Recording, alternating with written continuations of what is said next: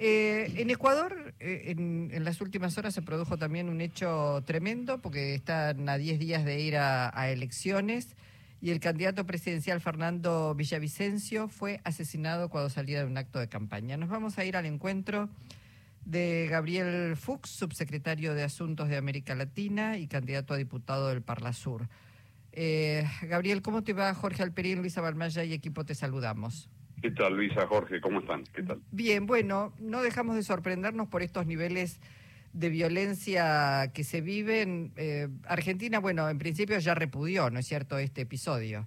Sí, sí, claro. Anoche mismo nosotros ya la Cancillería, en conversación con el canciller, eh, emitimos inmediatamente que, que, que conocimos el hecho y yo me puse en contacto con la embajadora ecuatoriana en la Argentina, que recientemente ha llegado, porque, bueno, hemos intercambiado nuevamente embajadores hace muy pocos días. Está yendo un nuevo embajador para allá y, por supuesto, el absoluto repudio a una situación de violencia que no, no es aislada, porque hace pocos días eh, mataron también al alcalde de la ciudad de Manta. Manta es una ciudad muy importante la costa del Pacífico, es una ciudad de más de 300.000 habitantes, un puerto pesquero, la cabecera de Manaví, que es una zona muy importante, y bueno, también un hombre joven también fue así estilo sicario, que es el formato en el que en el que uno ve que se cometen las situaciones en Ecuador. Generalmente la violencia estaba más situada en la zona costera, en la zona del Pacífico. Quito es raro que, pasen estas cosas, pero bueno, eh, ah, como, como decías vos, falta 10 días para las elecciones adelantadas, que de alguna manera surgió después de esta famosa figura de la muerte cruzada que el presidente Lazo aplicó disolviendo la asamblea y al mismo tiempo eh, eh, presentando no su renuncia, sino eh, poniendo su renuncia predatada y abriendo el proceso electoral. Una situación bastante compleja, donde a diferencia, yo diría, si hay algún matiz con la situación del intento de magnicidio en la Argentina, que claramente tiene un matiz ideológico, a mi modo de ver, más fuerte, eh, y el sector de Revolución Federal y todos esos sectores tienen claramente una ideología muy clara.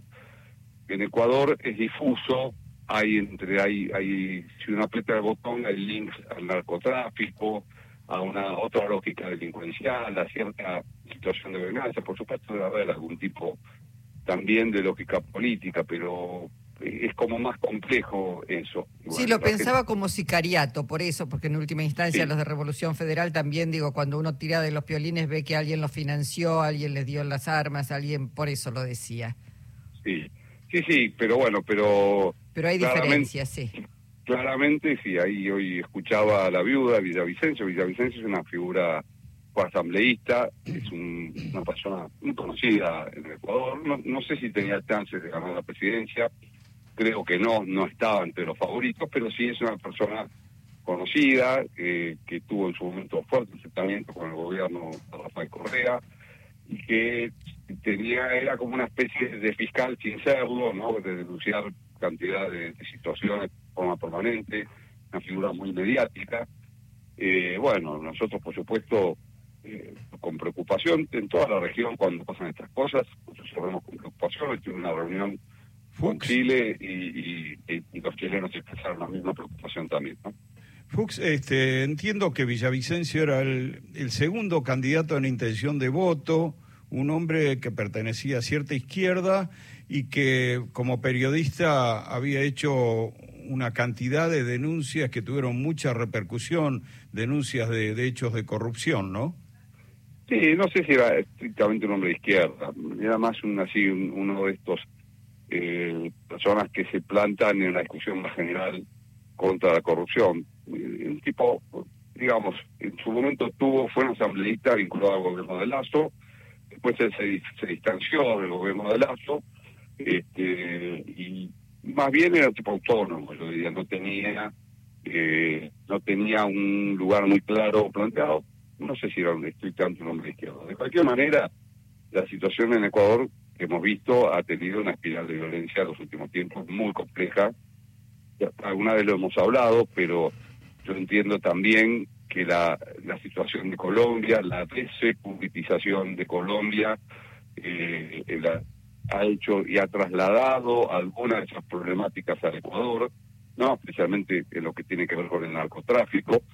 Eh, y bueno, también la desaparición de la guerra civil en Colombia, de alguna manera, la desmovilización, plantea la necesidad, y hay algunas teorías en ese sentido, de que Ecuador sea un epicentro de la seguridad en la región.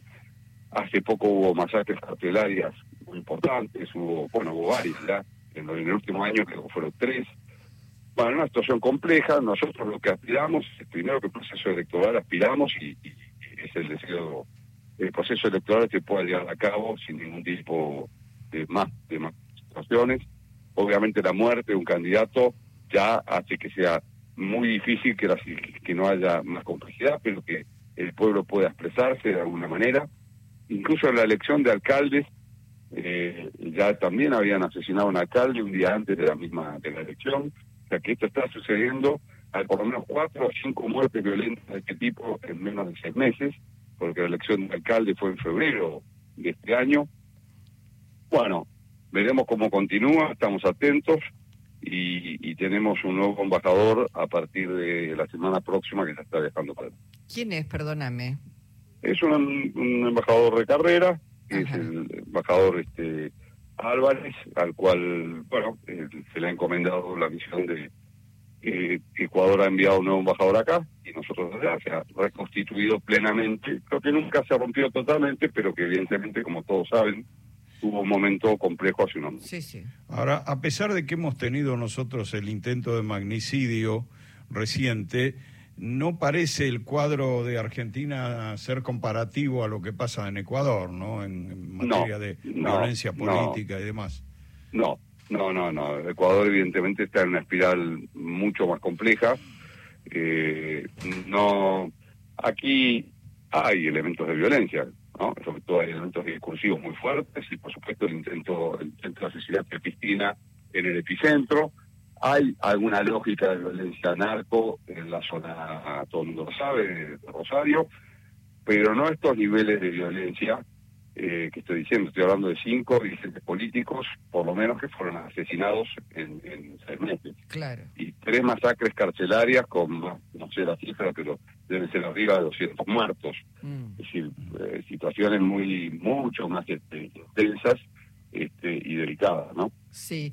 Gabriel, eh, aprovecho porque estamos hablando de, de, la región, también puedo pensar en Bolsonaro, en Marielle Franco, puedo pensar, bueno, en, tantos episodios en la región. Es tema para eh, los próximos integrantes del Parlasur. Vos sos candidato, ¿no? Precandidato. Así es, estoy en cuarto lugar acompañando a, Teresa Parodi en la lista nacional del Parla Sur, así que veremos este domingo, quedará, entiendo que consagrada como la lista única eh, de Unión por la Patria. Claro, eh, tanto Sergio Más Agustín Rossi como Grabois eh, llevan la misma lista de... Así es. Ah, bien, bueno. Exactamente allí. Este... Así que bueno, no, hay posibilidad de que no quedemos consagrados como candidatos, al menos de, Unión por la Patria. Claro. Bueno, eh, Gabriel, gracias este, por la posibilidad de escucharte. Te mandamos un abrazo. No, por favor. Hasta pronto. Gabriel Fuchs, subsecretario de Asuntos eh, Regionales de América Latina de nuestra Cancillería.